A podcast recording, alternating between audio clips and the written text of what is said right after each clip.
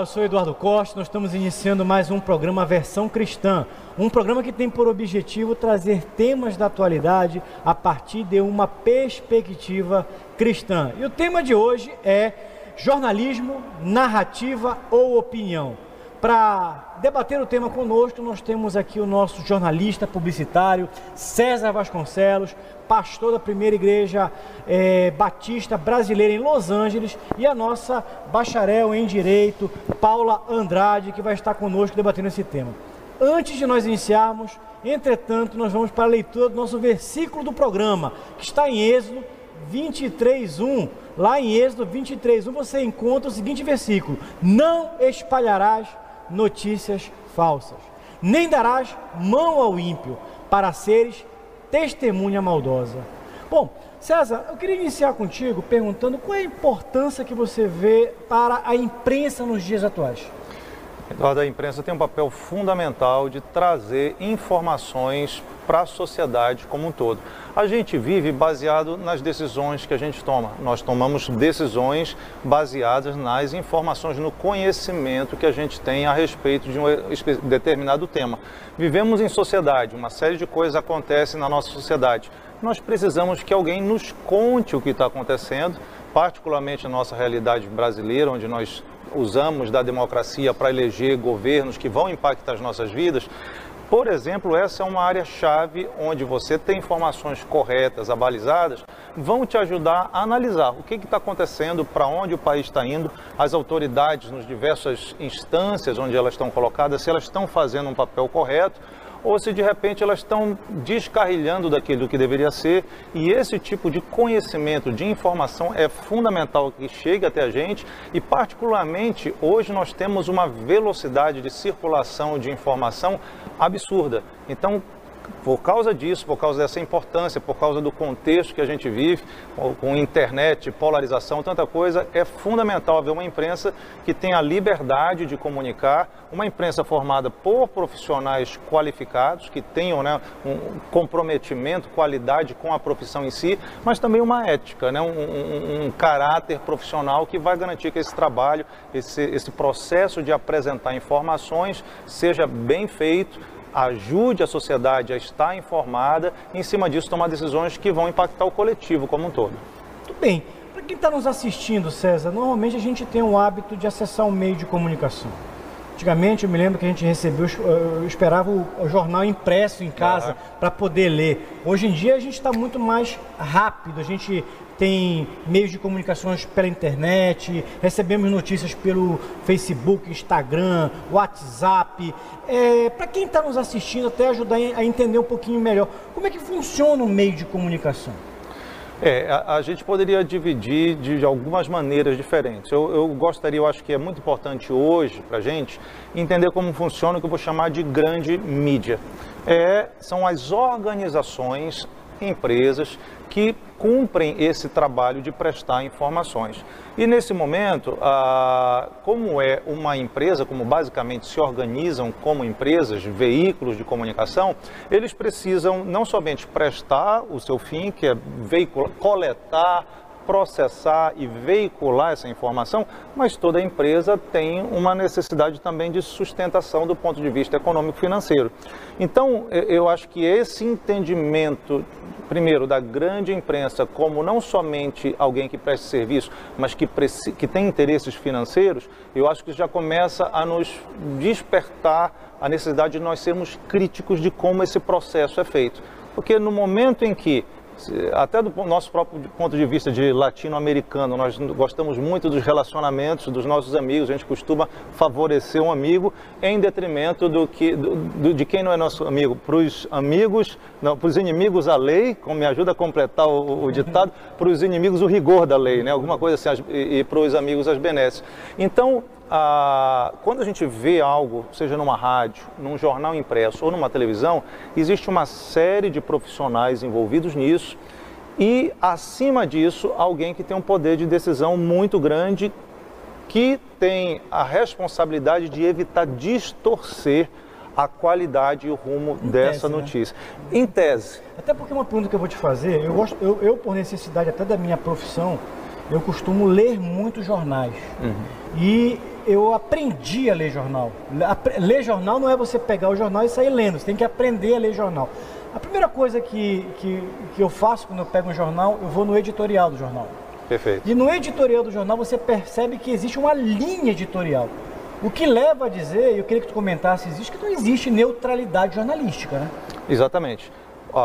o, o órgão, o veículo de comunicação tem uma propriedade de alguém que tem os interesses e, além disso, a pessoa que efetivamente escreve, o jornalista que está desenvolvendo diariamente, ele tem o seu perfil, ele tem a, a, as suas crenças, ele tem o seu caráter, ele tem, como a gente costuma falar aqui, a sua visão de mundo.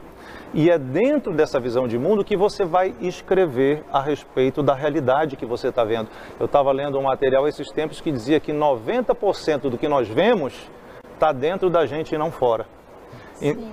nesse, pois não. Nesse sentido. E, e, César, e é muito interessante que tu colocas, porque a própria comunicação, os meios de comunicação e tudo o que acontece hoje é, está inserido num processo de revolução tecnológica que impacta significativamente os meios de comunicação, a forma como os impressos foram substituídos e às vezes alguns profissionais relevantes foram tirados do mercado porque não teve uma reinserção ou não conseguiram ocupar esse espaço. Hoje a gente vê jornalistas sendo pessoas jurídicas, não tendo mais vínculos por uma série de coisas, inclusive alteração de lei de imprensa, em que responsabiliza o próprio profissional e não mais o meio de comunicação. Tudo isso se passou nesse período aí dos últimos 15 anos. Então, é, o profissional passou por essa mudança, a população vem de um histórico como o Eduardo relatou, vamos ler o editorial e ver o que eles querem comunicar. E hoje já não está mais assim, né? É, eu, creio que a necessidade por informação todos nós temos. Sim. Eu acho que a grande preocupação é que não só no contexto da, da imprensa, da comunicação, mas em outros contextos também, tudo aquilo que é registrado de uma forma midiática ou até mesmo impresso, parece que a gente respeita quase como que uma verdade absoluta. Você, ah, numa conversa, se alguém chega. Não, que é mas. É muito perigoso, né? Bastante, porque você não tem um critério objetivo para avaliar a qualidade, a, a, a veracidade do que está sendo colocado. Se a gente está numa discussão e digo, não, mas no livro tal, fulano de tal disse tal coisa, parece que isso dá um ar assim de verdade absoluta. E de repente, até que ponto que realmente isso é? Quando a gente vem para a imprensa, isso aí é algo muito sério, porque normalmente a pessoa, uma pessoa incauta, uma pessoa que não tem esse filtro, exatamente, eu digo, dependendo do veículo, eu já tenho que botar um óculos com um filtro para ler aquela notícia ou para ver. Uma coisa que é curiosa, César, quando a gente gosta muito de ler notícias, né? Porque o jornalista muitas vezes ele usa um expediente que é ele vai inserir alguém na reportagem dele e já coloca o título, especialista, como se aquela pessoa fosse douta naquele assunto. Eu, eu tenho feito um exercício no, nesses últimos tempos, justamente toda vez que eu vejo a palavra especialista num texto, eu pego o nome dessa pessoa e, como a gente fala, e dou um Google. E, gente, é impressionante como esse especialista, ok, tem alguma formação técnica, mas além dessa formação técnica, eu percebo claramente tem um viés ideológico absurdamente extremo. E isso aí é canalizado dentro dessa mentalidade. Porque é, tem uma fala no jornalismo, não existe o fato, existe a versão desse fato. Então, quem for narrar algo, e isso é humano, nós temos opiniões diferentes do que está acontecendo, mas eu acho que o papel do profissional é ele ser muito criterioso e, e nivelar o que ele tem de percepção própria com aquela informação que efetivamente soma para o processo de, da sociedade. Sair, deixa eu sair do, do jornalismo do publicitário e eu quero vir para consumidora de informação. eu sei que a Paula é uma leitora, uma leitora assídua. Eu acompanho muito a Paula, ela lê muito, ela interage muito, ela é uma pessoa muito crítica no sentido de estar tá buscando por trás das notícias a verdade dos fatos. Paula, no teu, no teu perfil como leitora, como usuária da informação, como cidadã que busca muitas vezes conhecer o que está acontecendo, como é que tu consegues fazer esse filtro da informação que chega a você? Olha, é muito interessante. Os meios de comunicação em geral, aqueles jornais que são relevantes, eles não podem deixar de ser lidos. Tá? Mas o que, o que me chama a atenção é que houve talvez no meio, na formação acadêmica desses profissionais de comunicação e aí se alcança jornalismo, se alcança a própria as comunicações em geral. Houve também um alinhamento ideológico como muitos cursos universitários. E isso é, não nos permite que aqueles profissionais formados a partir de um determinado período, eles tenham aquilo que chama estofo. Uhum. Tá? A outra questão hoje é a lei de acesso à informação. Então você pega uma informação aqui, se é informação de governo, o governo tem que disponibilizar aquela informação de alguma forma. Então você vai no site oficial, numa estrutura oficial, é preciso ter oficialidade. Existe inclusive diário oficial. Então existe um mínimo para você confirmar aquelas operações. Então aquela aqueles órgãos mais relevantes, eles confirmam os fatos, mesmo assim eu vou em outros órgãos. E vou também em quem se opõe ao fato. Uhum. Eu quero saber a versão. Uma perspectiva ampla. Sim, eu preciso. É importante, tanto no meu trabalho, é importante porque quando você tem que ouvir vários atores, você precisa fortemente entender as versões que estão ali e as nuances. Uhum. Daqui. Agora eu quero pegar o teu gancho e, trazer um outro assunto à nossa, nossa mesa de discussão. Até para quem está nos assistindo. Quem está nos assistindo certamente participa de grupos de WhatsApp, vê uma informação no Facebook, na, na no Instagram.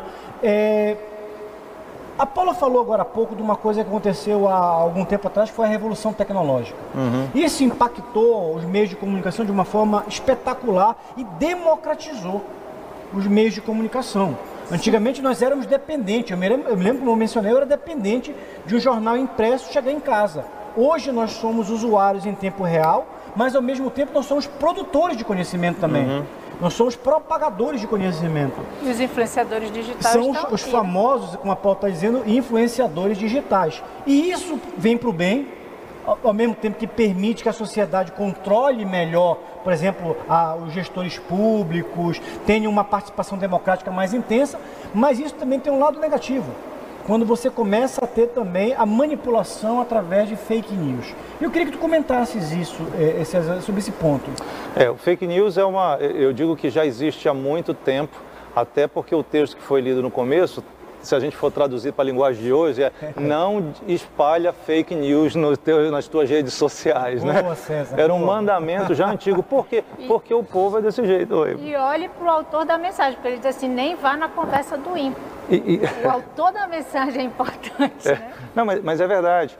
O ser humano, aí nós vamos entrar numa questão de caráter, uma questão espiritual da realidade do homem com a e, queda. E de construção de narrativas, né, que é o tema do nosso programa, né? Se tu for pensar desde do, do, do capítulo 3 de Gênesis, o que, que aconteceu? E não foi a mulher, não, foi não sei o que, foi a serpente. Começou uma guerra de narrativas é, é, e que hoje é muito comum. Então, a, a fake news é algo que faz parte da gente. O que aconteceu? A realidade da internet, gente, potencializou ao extremo isso. E a, a, a, internet, o que acontece? Todos nós temos sentido esse fenômeno. Ela nos colocou num campo de batalha que antes não existia. Existiam dentro de alguns contextos ideias, pensamentos diferentes, algumas questões de conflito, mas hoje você, com muita facilidade, você entra numa discussão acirrada, você entra num ódio porque alguém pensa diferente de você. Eu sempre vejo a raiz espiritual disso tudo. Eu acho extremamente preocupante a questão das fake news. Eu valorizo a importância do jornalista profissional que passa por um preparo nesse sentido, uma competência. Por quê? Porque ele efetivamente pode ser responsabilizado legalmente por isso. Eu, particularmente, eu sei que muitos falam mal da, da, da grande mídia. Eu ouço muita informação da grande mídia, apesar de eu saber que existem outros nichos de você é, obter informação. Por quê? Porque por mais que essa mídia ela direcione um pouco a informação dentro daquilo que é a linha que ela espera comunicar e moldar, mas ela pode ser seriamente responsabilizada legalmente por isso. Então acho que é, é, é, existe um certo conforto de você ouvir e, como foi falado, comparar essas diferentes mídias. Eu sei que essa aqui tem uma ideologia desse jeito, essa aqui tem outro comparar essas diferentes versões para você ter um equilíbrio. Agora, deixa eu colocar um ponto nessa conversa que eu acho que é importante em função daquilo que você está comentando. O que nós escutamos muito hoje em nível de Brasil é que existe um aparelhamento político e ideológico dos meios de comunicação. Como é que você percebe isso? Existe aparelhamento político ideológico dos meios de comunicação? Aproveitando, é importante o jornalista ou o profissional de comunicação se posicionar e deixar claro isso? É, esse é um ponto interessante. Eu vou começar respondendo sobre a realidade dos Estados Unidos. Eu tenho morado um pouquinho lá e tenho visto como funciona a imprensa lá. Os meios de comunicação, os canais, vou falar de televisão, por exemplo, os canais de, de, de, de televisão, eles são editorialmente identificados com uma linha política. Então, você assiste a CNN, você sabe que a CNN é quase que um veículo de comunicação do Partido Democrata porque as, os donos da CNN, o, a, a, proposta dela está alinhada à ideologia dos democratas, uma ideologia mais liberal, enquanto você vê outros liberal veículos... na acepção norte-americana, né? Não Exato, nossa. perfeito. Para quem está nos é, é. assistindo, isso pode gerar uma certa confusão, porque a perspectiva liberal anglo-saxônica é diferente da nossa é. ibérica. Uma, uma, questão liberal no sentido de moral, de costume, de algumas coisas né? nesse sentido. Mais exato. progressista. Exatamente. Ah, já tem outros veículos de comunicação que não, eles são claramente republicanos. Então, o que, é interessante de ver os dois? Onde é que eles estão conflitando? De repente você pode chegar a um ponto médio que te apresente aquele quadro, um, um equilíbrio sobre um fato que está acontecendo e te ajude a ver outros elementos. A imprensa, para mim, é fundamental ela ser Mas no crítica. Caso do Brasil, existe tá. aparelhamento político ideológico? Eu, eu não diria que nos grandes meios, na minha leitura, que isso está presente. Eu acho que é muito mais. A, a, existe um lado econômico, o interesse econômico, existe um lado de uma mentalidade, aí vamos de novo para a nossa palavra, de uma cosmovisão que alguns têm. Eu quero dar um break aqui, dar uma parada. Nós estamos chegando ao final do nosso primeiro bloco. Eu quero que você retome essa discussão no nosso segundo bloco. Nós estamos assistindo aqui o programa Versão Cristã, um programa que tem por objetivo trazer para você temas da atualidade a partir da perspectiva cristã. Nós voltamos daqui a pouco.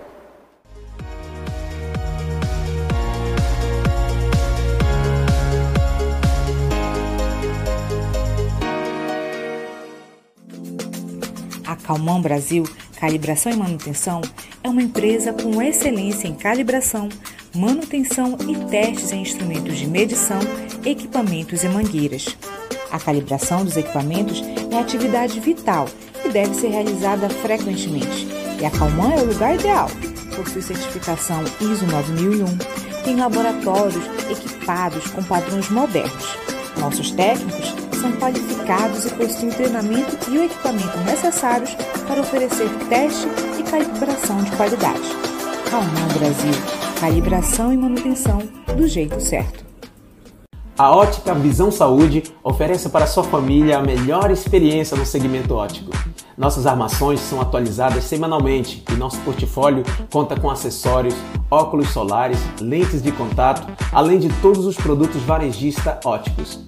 Aceitamos todos os cartões de crédito em até 18 vezes e planos com até 50% de desconto. Venha e fale com um dos nossos consultores. Teremos o um imenso prazer em atender você e sua família. Ótica Visão Saúde. Excelência em saúde visual. SOS Extintores, sua opção em segurança com ampla linha de equipamentos para combate a princípios de incêndio com alto padrão de qualidade e segurança. Extintores de incêndio da linha convencional, mega e premium, tudo para quem quer resposta imediata, efetiva e segura na proteção de vidas e patrimônios. Ampla linha de sinalização fotoluminescente, mangueiras de incêndio, soluções personalizadas de acordo com o seu empreendimento, seja residencial, comercial ou industrial. Solicite seu orçamento Somos a loja Varejão do Frango. Trabalhamos com qualidade e com o menor preço da cidade. Atuamos no ramo de frango vivo, abatido na hora, com variados tipos de corte e galeteria. Nosso produto vai para sua mesa com a procedência de qualidade do produtor para o consumidor. Estamos localizados em Coraci, na feira da 8 de maio, trabalhando e inovando para atender melhor os nossos clientes.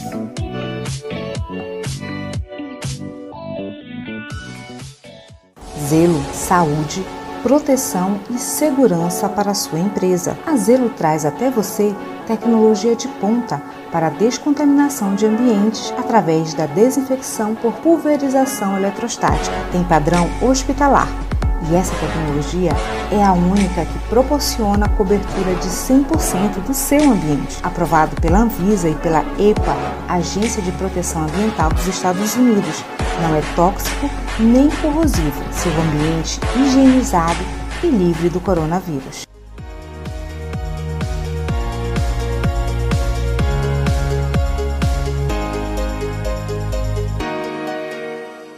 Muito bem, voltamos ao nosso segundo bloco do programa Versão Cristã. E antes de dar prosseguimento, eu queria fazer uma recomendação de leitura. Nós sempre trazemos para você sugestões de leitura de livros para que você possa se aprofundar em temas relacionados à cosmovisão bíblica ou cosmovisão cristã. E a nossa recomendação de leitura é um livro recentemente editado em língua portuguesa da Landa Cooper, chamado Deus e a Justiça Política. É um livro que trata da questão da governança pública de Gênesis a Apocalipse, para aqueles que quiserem se aprofundar um pouco mais no tema de cosmovisão bíblica, governo e política. É um livro fantástico, vale a pena você adquirir e vale a pena você ler. No bloco anterior, nós estamos falando um pouco sobre questões relativas à neutralidade da imprensa, se há questões relativas a aparelhamento político e ideológico. Mas antes de nós voltarmos à questão com César Vasconcelos, eu quero que você assista a esse vídeo que vai nos ajudar a ilustrar um pouco esse debate. Filho do Jederson. Muito bem, Cristina, ontem você já media né, o que estava acontecendo nas redes sociais. Cristina? Sim, continua né, nas redes sociais e na imprensa. Você mencionou agora ali a Folha de São Paulo dando voz ao leitor. Agora é isso, né? Diz especialista, diz leitor. É, enfim, ficam catando as vozes ali para plantar e para fomentar narrativas de, de interesse por, por serem contra o governo federal. É, a gente está vendo de novo o ódio do bem com força, continuando. Como o presidente não precisou ser operado, reforçaram aquela narrativa de que é mentira, de que a facada é mentira, de que a necessidade de nova cirurgia é mentira. Tem muita gente debochando comparando soluço com comparando é, com, com, mortes ou internados por Covid. É, são, assim, discursos vazios. Aí eu concordo com com a Ana e com o Fiuza é falta de humanidade, já não é mais esquerda ou direita.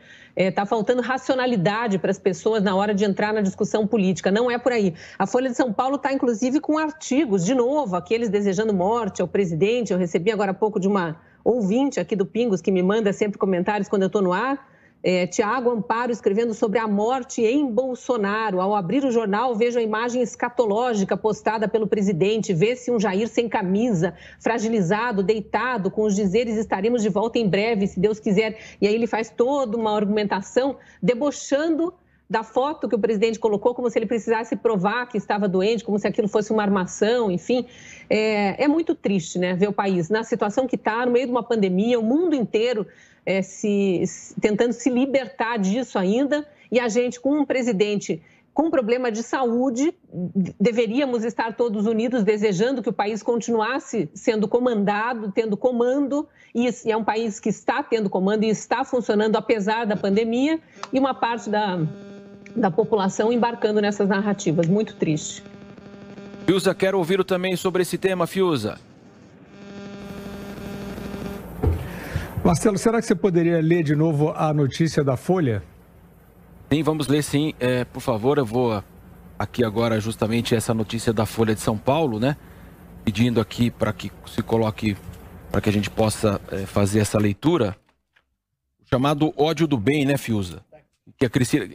Soluço de, soluço de Bolsonaro é castigo divino pelas mortes da Covid, diz leitor. É a imagem, nós repetimos então, portanto, na tela, Fiuza. Muito bem, é, a gente pode acompanhar agora um, um vídeo que eu acho que ilustra muito bem o que nós estamos discutindo aqui.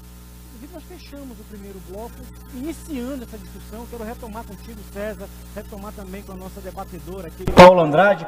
É, afinal de contas, o ódio do bem é uma, uma, uma ilustração da não neutralidade do nosso jornalismo, quer dizer, é, da, e a questão da, da, forma como o jornalista se porta, é, isso acaba levando uma questão pessoal para dentro de uma matéria. Isso é adequado, César? É, eu diria que não, mas sem dúvida a gente não pode se esquecer dos interesses por trás disso. financeiro. Eu literalmente sei de situações de organizações, de empresas de comunicação que pressionam, que coagem ou indivíduos ou outras empresas a despender dinheiro dentro do, desse órgão para não ter sua reputação manchada. Então, o poder de você comunicar para uma massa é muito grande. Você constrói uma reputação, destrói uma reputação, existem implicações financeiras muito sérias com isso. Isso é uma área.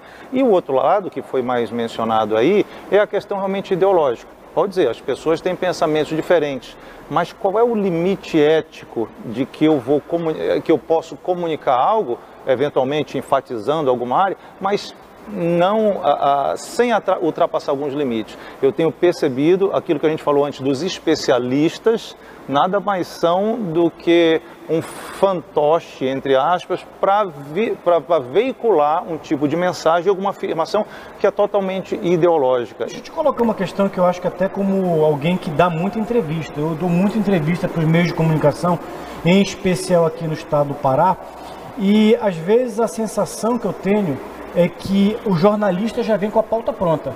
E ele quer, na verdade, te conduzir, de certa forma, fazer uma fala, e é curioso porque você, às vezes, em especial para televisão, eles fazem várias perguntas, eles gravam vários minutos com você e aproveitam, às vezes, 10, 15 segundos.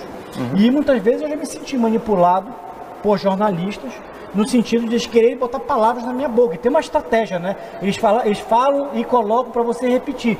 E uma vez eu me recusei, eu era presidente do Conselho de Economia, eu disse para a jornalista, não vou falar isso, porque eu não concordo com isso. Uhum. E a jornalista insistiu. E eu tive que, que ser um pouco mais duro com ela. É, e por trás, aí vem a minha questão, por trás, portanto, não é só o meio de comunicação, não é só a linha editorial, mas existe uma pessoa do jornalista que tem ali uma cosmovisão de mundo que tem ali uma identidade política, que tem uma filosofia de vida. Isso acaba sendo, portanto, capturado na hora de fazer a matéria. Totalmente. Eu, eu publiquei, a, acho que ano passado, um material no meu YouTube que era sobre crentofobia. Literalmente foi uma matéria cujo eh, veio pela Folha, pela, pelo UOL, uma matéria que falava traficrente, traficrente, que queria associar a evangélicos o comando de um, de um morro, de um, de um tráfico dentro de um morro no Rio de Janeiro. Eu li a matéria, objetivamente você vê que ela não tem um conteúdo para sustentar aquilo, mas eu vejo um processo de agressão aos cristãos que tem sido tratado aqui no programa constantemente, né? essa, essa questão da, da pressão contra os cristãos. E fui fazer a tal da busca do jornalista que escreveu esse texto, dos traficantes. É uma pessoa, por exemplo, que você vê pelos, pela realidade de, de, das redes sociais dele, ele de alguma maneira tem algum tipo de comércio de acessórios para uso de maconha, é, é uma pessoa que é extremamente envolvida numa, num estilo alternativo de vida, vamos dizer assim. Então, é essa pessoa que tem uma visão de mundo, que sem dúvida não é a visão bíblica, ela está sendo um formador de opinião. Então, é, é, esse é um ponto que é fundamental quando a gente puder investigar qual está sendo a fonte dessa, de, dessa notícia, dessa informação, porque passa isso ser usado a construir uma narrativa, e não, só no, não é só no jornalismo, na arte como um todo. E, em geral, essas narrativas são contrárias ao cristianismo, e a gente tem que estar atento para filtrar. O problema é quem não tem essa percepção e começa justamente a comprar uma ideologia, uma mentalidade, um estilo de vida que a princípio não é seu, mas passa a acreditar a partir daí. E, César, você põe muita propriedade que existe o interesse financeiro, né? então você tem aí a ética profissional do, do jornalista ou daquele profissional de comunicação, porque os comerciais também estão numa pauta próxima. E aí a ética profissional desses grupos de imprensa, de formadores de opinião, e a ideologia que tem a ver com a ética geral. Aquilo que um grupo gosta de ouvir, uhum. um determinado grupo, como você exemplificou, ele tinha uma pauta interna dele ou de um grupo. É, o que se observa, inclusive com esse tema, drogas, é que esse grupo ele tem uma economia robusta, gostemos ou não da atividade, e eles têm força para patrocinar. E você vê um, movimentos para patrocinar determinadas situações, assim como na saúde, questões referentes a determinados procedimentos que tentam aprovar, medicamentos e segue então grupos econômicos que patrocinam determinados meios de comunicação. Eu, eu sempre digo assim que nós temos exemplos é, extremamente louváveis. O Lúcio Flávio Pinto, por exemplo, não aceitava patrocínio.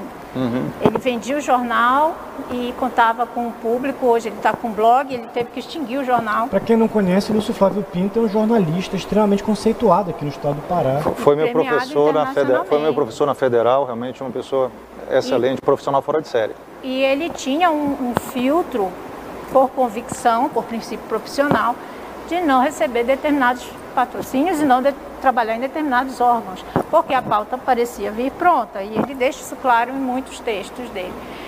E aí você experimenta jornalistas com firmeza de propósito também.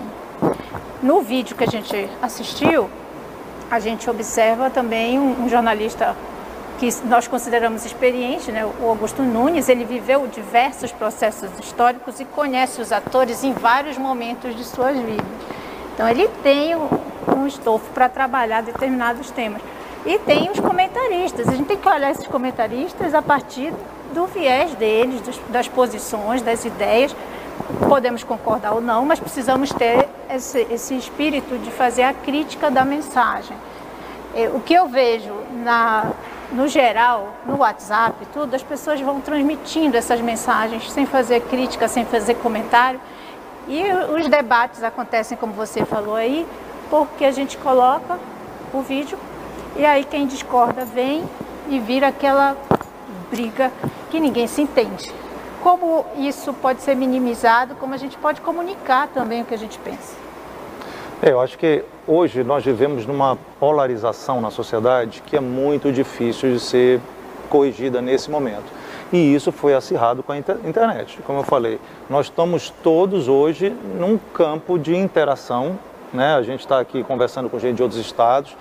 E, e, e o que eu tenho percebido é que não se busca nesses espaços o aprendizado, não se busca o diálogo e a troca de informação é quase que uma manipulação do usuário, né? Do, da, da, da, tu te sente, eu me sinto muitas vezes manipulado. Não Até porque tem o filtro da inteligência artificial que aquilo que você compartilha uhum. você vê. Né? Não, é. Nas na, na redes sociais tem, isso é bastante claro. Mas eu, eu, eu, vejo principalmente isso. Lamentavelmente, eu, eu faria uma avaliação que a nossa sociedade e aí eu não vou nem dizer para brasileira, porque isso é uma realidade que está acontecendo nos Estados Unidos, em muitos lugares.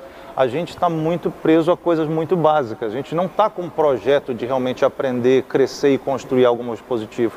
Eu acho que a carnalidade da inimizade, ela, ela se criou nesse cenário, se propagou muito forte nesse cenário. Então, é, é, é, é muito difícil se reverter isso. O que eu acho que a gente, individualmente, precisa começar a ser mais seletivo, precisa é, é, até ouvir, ouvindo a recomendação bíblica, né, de ser pronto para ouvir e tardio para falar, para dar opinião, para marcar, né, a gente começar a refletir mais. Eu tenho um comentário desde o ano passado com essa questão da, da, da pandemia, que de repente, de um, em num período de poucas semanas, a mais diversa gama de profissionais brasileiros, do, do Gari, ao médico, ao político, ao contador, ao atendente de banco, à dona de casa, ao... todos eles passaram a ser especialistas em epidemiologia.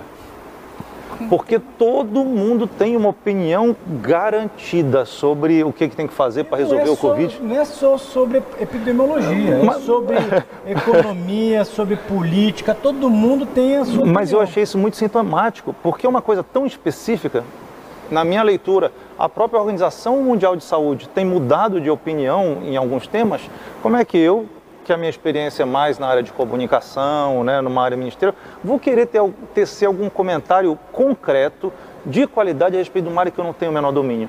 Então acho que nós vivemos debaixo de uma sociedade extremamente oriçada, belicosa, né, pronto para a guerra e não muito disposta a aprender. Então é um desafio muito grande. Eu acho que... É uma guerra ideológica, né? Estamos vivendo uma guerra ideológica, que, que, eu, que eu, costumo dizer que nós estamos vivendo uma guerra cultural.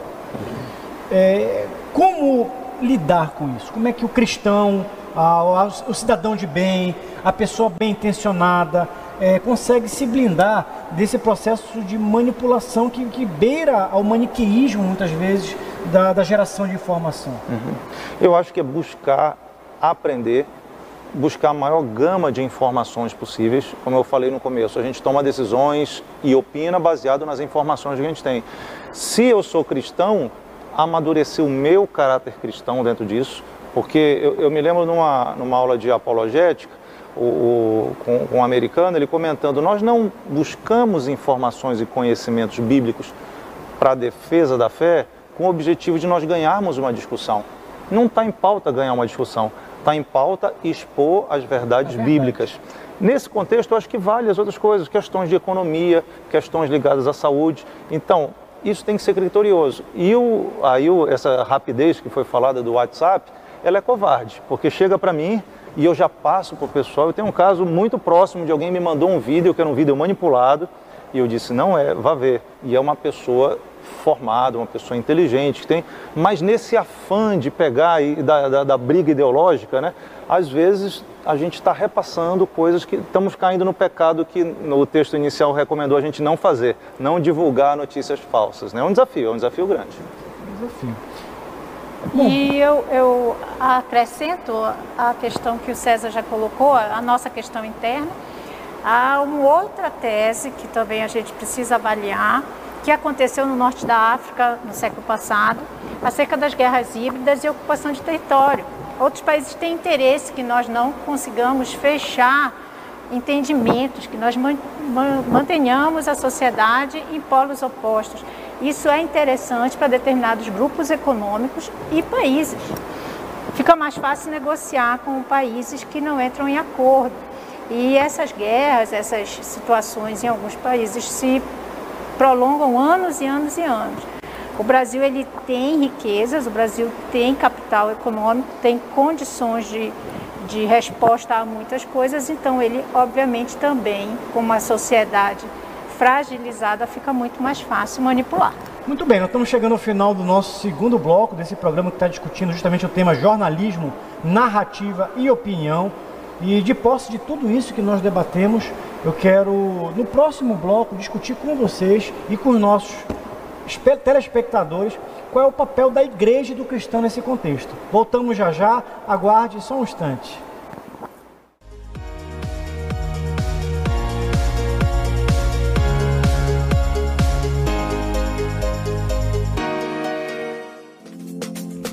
Calmon Brasil Calibração e Manutenção é uma empresa com excelência em calibração, manutenção e testes em instrumentos de medição, equipamentos e mangueiras. A calibração dos equipamentos é atividade vital e deve ser realizada frequentemente. E a Calman é o lugar ideal. Possui certificação ISO 9001, tem laboratórios equipados com padrões modernos. Nossos técnicos são qualificados e possuem treinamento e o equipamento necessários para oferecer teste e calibração de qualidade. Calman Brasil, calibração e manutenção do jeito certo. A Ótica Visão Saúde oferece para sua família a melhor experiência no segmento óptico. Nossas armações são atualizadas semanalmente e nosso portfólio conta com acessórios, óculos solares, lentes de contato, além de todos os produtos varejista óticos. Aceitamos todos os cartões de crédito em até 18 vezes e planos com até 50% de desconto. Venha e fale com um dos nossos consultores. Teremos um imenso prazer em atender você e sua família. Ótica Visão Saúde, excelência em saúde visual.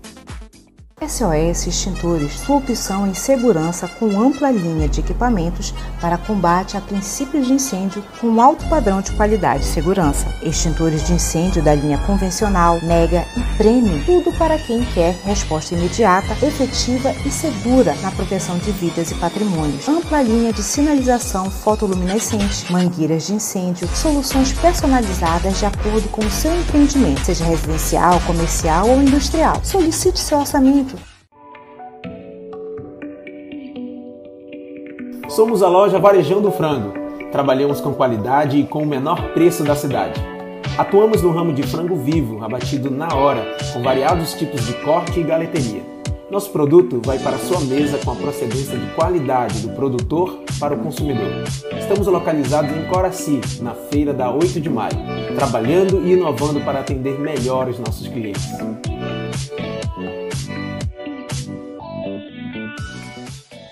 Zelo, saúde, proteção e segurança para a sua empresa. A Zelo traz até você tecnologia de ponta para descontaminação de ambientes através da desinfecção por pulverização eletrostática. Tem padrão hospitalar e essa tecnologia é a única que proporciona cobertura de 100% do seu ambiente. Aprovado pela Anvisa e pela EPA, Agência de Proteção Ambiental dos Estados Unidos. Não é tóxico nem corrosivo. Seu ambiente higienizado e livre do coronavírus.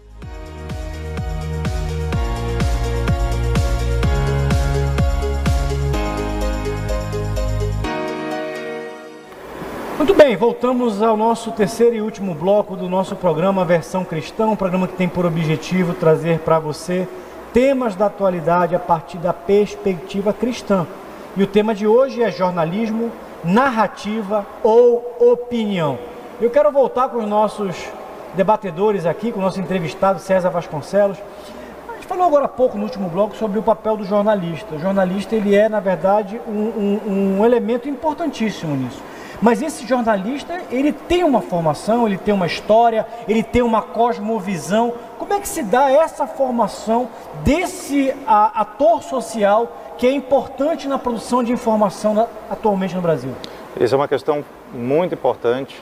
É, no, no, mestrado, eu, tenho, eu li um livro sobre a ética do reino e ele apresenta justamente essa questão da formação, o, o que nos leva a ter uma opinião a respeito de certo assunto e tomar uma decisão dentro desse assunto. E particularmente o, o, livro ele comenta a, que nós temos é, quatro áreas principais que nos formam e nos moldam nisso. São as pessoas que são referências para a gente, os processos, as áreas de atuações que nós consideramos relevantes, os nossos sensos de comunidade, em que comunidade nós estamos inseridos e a nossa visão sobre o que ele chama de lealdades absolutas, lealdades supremas, e aí entra a questão de Deus, no, no nosso caso. Então você vai pensar, perceber que esse jornalista, primeiro, passa um tempo na universidade e ali, de uma certa maneira, se constrói uma comunidade. E, de uma forma geral, já foi tratado aqui nesse programa, o ambiente da universidade se tornou um ambiente bastante secularizado, onde se quer você ter um, levantar um tema que envolva cristianismo, questões bíblicas. Eu lembro bem de uma aula onde a professora, uma professora renomada aqui em Belém, uma pessoa conhecida até fora da universidade, ela fez uma afirmação sobre a primeira menção, se eu não me engano, ao amor romântico que teria acontecido no século tal, e eu questionei aquilo. Eu disse, não, a Bíblia faz um relato de um amor romântico na época, o Salomão, o, o rei Salomão escrevendo ali o livro de Cantares, né? Ele disse, não, mas isso é uma questão fictícia, é uma coisa que a gente não leva em consideração. Então, é, é, eu diria que esse ambiente de formação de profissional, ele não é um ambiente, às vezes, que valoriza né, não vai valorizar valores cristãos, muito pelo contrário. E fora isso, isso as questões que eu comentei, quem são as pessoas importantes?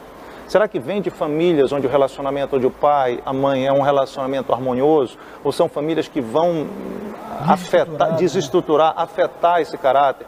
Quais são as comunidades que você vai criando? Enfim, e qual é a tua visão a respeito de Deus? Então, esse é o grande risco. A pessoa que está comunicando o que muitos recebem como verdade passa a fazer parte da mentalidade deles e os ajuda a entender o mundo, tomar decisões que impactam a sociedade, eles têm essa realidade. E o pior, César, é muitas vezes é o militante político ideológico travestido de jornalista, né? E, e, e muitas vezes ele causa um estrago, porque ele tem a condição de passar informações muitas vezes com um viés distorcido, formando toda uma mentalidade de uma sociedade. Então eu acho que isso, isso é algo que, que, que, precisa ter muita atenção na hora que a gente vai ler, que a gente vai ouvir alguém se manifestando sobre isso. Paula, como é que queria até acrescentar, e não sei se é a pergunta do Eduardo, mas se o jornalista ele tem por premissa hoje ser um agente transformador de sociedade, né? É uma premissa, é uma premissa de muitas profissões. Esse é um desafio, você melhorar a sociedade, transformar de forma a trazer ganhos para a sociedade também. Esse jornalista, ele usa uma linguagem né? A depender, a gente olha assim, ah, tem jornalistas só em jornais? Não, porque existem pesquisas, existem profissionais de diversas áreas que trabalham na comunicação, que fazem filmes, que fazem pauta de arte, Música, né? programas, músicas, escolhem fundos musicais para determinadas determinados programas, escolhe quem vai ser entrevistado em programas de entrevista. Então, é, considerando que os meios de comunicação, principalmente os televisivos e de massa, que alcançam grande parte da população brasileira, é, eles têm esse mote, eles têm vieses. É, o que tu achas assim desse agente transformador e como ele olha o cristão, que também é chamado na sociedade a ser agente transformador? Esse ponto pra, é tão importante. Ontem eu acabei de ver alguma coisa na TV e nessa de mudar o canal eu caí num programa que é voltado para adolescentes no final da tarde, eu acho, de uma das maiores é, empresas de comunicação no Brasil.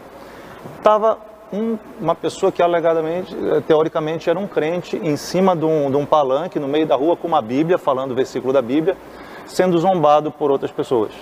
Eu não sei do que se tratava, não sei o enredo, mas todo mundo ali criticou.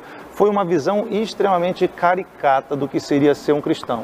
E na sequência você entra. Porque, por que eu estou tocando esse assunto? Porque não é só o jornalismo, é a questão da arte, da produção de entretenimento que é veiculado na mídia. O jornalismo ele é mais voltado ao factual, o que está acontecendo hoje. Mas pensa no poder, e eu digo particularmente, né, a gente pensa em redes de televisão do Brasil, que eu digo que são discipuladoras satânicas. Agora falando como pastor mesmo, né? Por quê?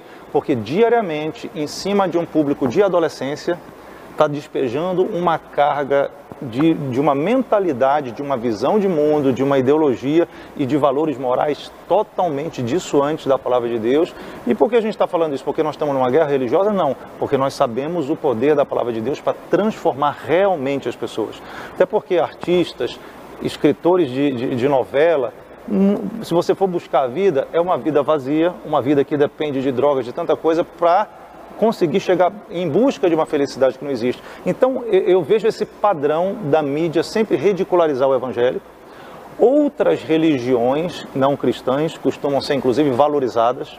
Pode perceber esse padrão, enquanto que o cristianismo é sempre mantido como algo a ser ridicularizado e cuja a mensagem não merece crédito. Porque ou são de pessoas que não têm inteligência, são pessoas pobres, são pessoas radicais no que pregam, e isso tem constituído muito a nossa mentalidade como brasileiro como um todo. Às vezes, sem o próprio cristão perceber, ele já está abraçando alguma coisa nessa linha. E aí é um risco tremendo. Ah, quando você vê muitas vezes programas jornalísticos pegam, às vezes, um, um fato e nós somos cristãos, nós estamos sujeitos ao erro. Às vezes, um pastor comete um erro e pega aquele erro daquele pastor ou de gente que nem é pastor mas eles já nominam como pastor como se aquilo fosse um padrão de referência da atuação do cristão na sociedade. A Paula fez um comentário agora há pouco que eu achei muito interessante e pertinente para o que eu quero trazer à baila para o nosso debate nesse momento. Ela falou: olha, é, me lembrando um comentário da Paula, olha, muita gente se coloca como agente de transformação da sociedade. Então eu me lembrei aqui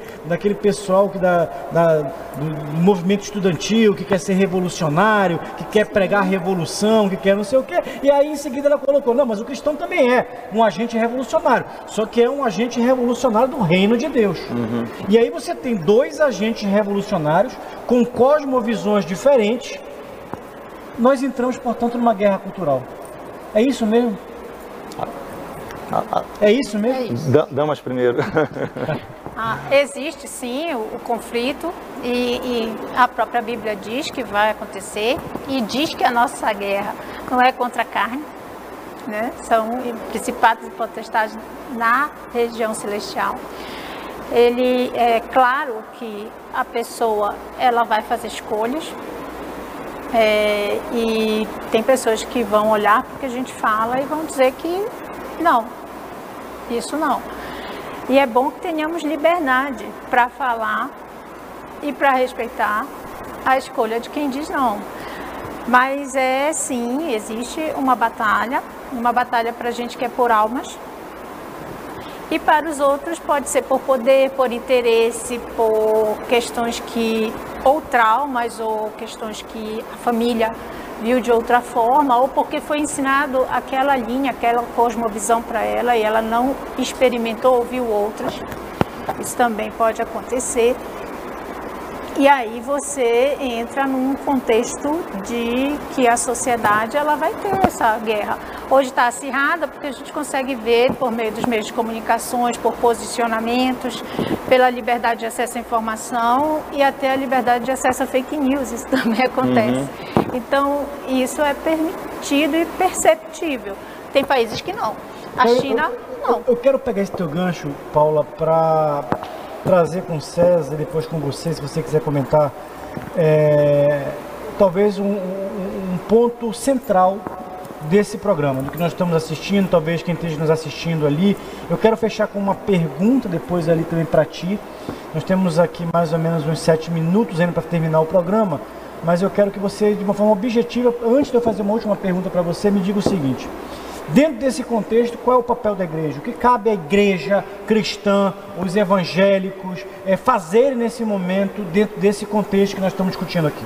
É, a área de, de mídia, a área de comunicação, sem dúvida, está entre os eixos importantes que uma igreja que tem uma a cosmovisão cristã para implementar, ela deve considerar. Eu acho que a primeira coisa que todo cristão deve ser é autêntico, é viver realmente, é ser um discípulo de Cristo. Porque a, a, a Paula acabou de pontuar que muitas vezes essas pessoas elas têm um, um, motivo pelo qual elas agem assim. E nós temos que ser, nos nossos contatos, né, a igreja tem que ser uma fonte de, de cura, de restauração. Eu tenho relacionamentos, talvez não próximos, mas com pessoas dos perfis mais diferentes, de ideologias diferentes, e o meu propósito nisso é representar Jesus é no momento que houver oportunidade ser, e já aconteceu literalmente, pessoas que talvez a gente não imagine que vai querer saber de igreja, pelo contrário, essa pessoa já chegam comigo e me pedem uma opinião, me pedem uma oração. É o espaço que a gente tem individualmente. Eu creio que a igreja pode é, orientar a, a, os seus membros, particularmente os seus jovens, a serem profissionais de qualidade, inclusive entrando nessa área. Eu me lembro quando eu atuava no, no, no, telejornalismo diretamente, o meu papel não era exatamente pregar, mas eu convivia com pessoas que estavam ali. Lembro num dia que eu fui cobrir uma coisa terrível de uma criança com pouca idade sendo que foi violentada pelos pais, diversas essas desgraças que lamentavelmente acontecem na sociedade. Chegou um momento que eu terminei de fazer ali o meu papel como repórter, eu, eu como que pedi um parênteses ali, abri espaço e falei com a mãe, olha, você me permite orar por você? é uma maneira que a gente tem também como cristão de alcançar e, e, de fazer o que a gente pode fazer. Isso em todas as profissões, não só no contexto do jornalismo.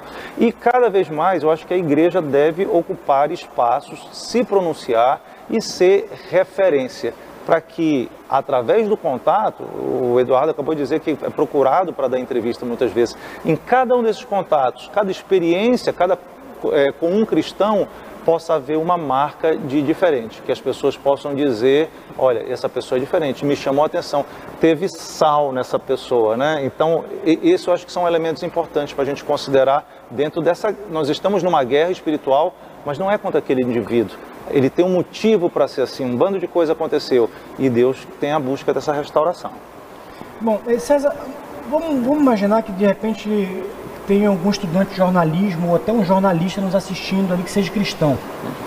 É, qual é uma mensagem que, a gente, que você poderia dar para esse estudante de jornalismo ou esse jornalista que está assistindo, que é cristão e foi de alguma forma impactado por essa discussão? Que, que, que, que tipo de conselho você dá a quem está nos assistindo? Primeiro, a profissão que você desenvolve é uma atividade ministerial que precisa ser utilizada para promover o reino de Deus e para destruir as estruturas do império das trevas.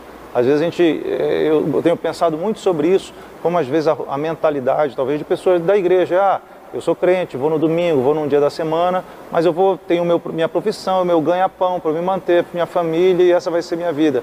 Não é assim. Nós somos servos do Senhor em todas, todos os momentos, 24 horas por dia.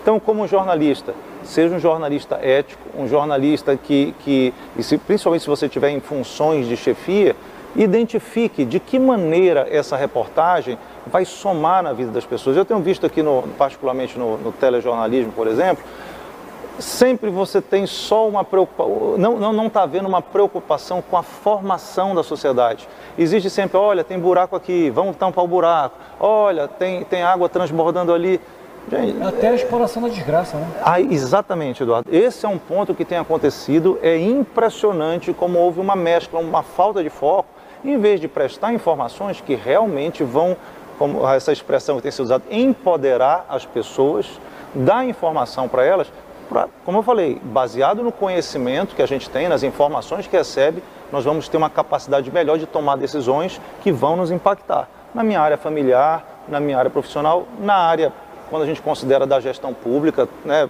as pessoas votam baseado em muito do que elas ouvem através dos jornalistas. Será que esse trabalho está sendo bem feito? Então, o jornalista cristão, você tem um papel a desenvolver.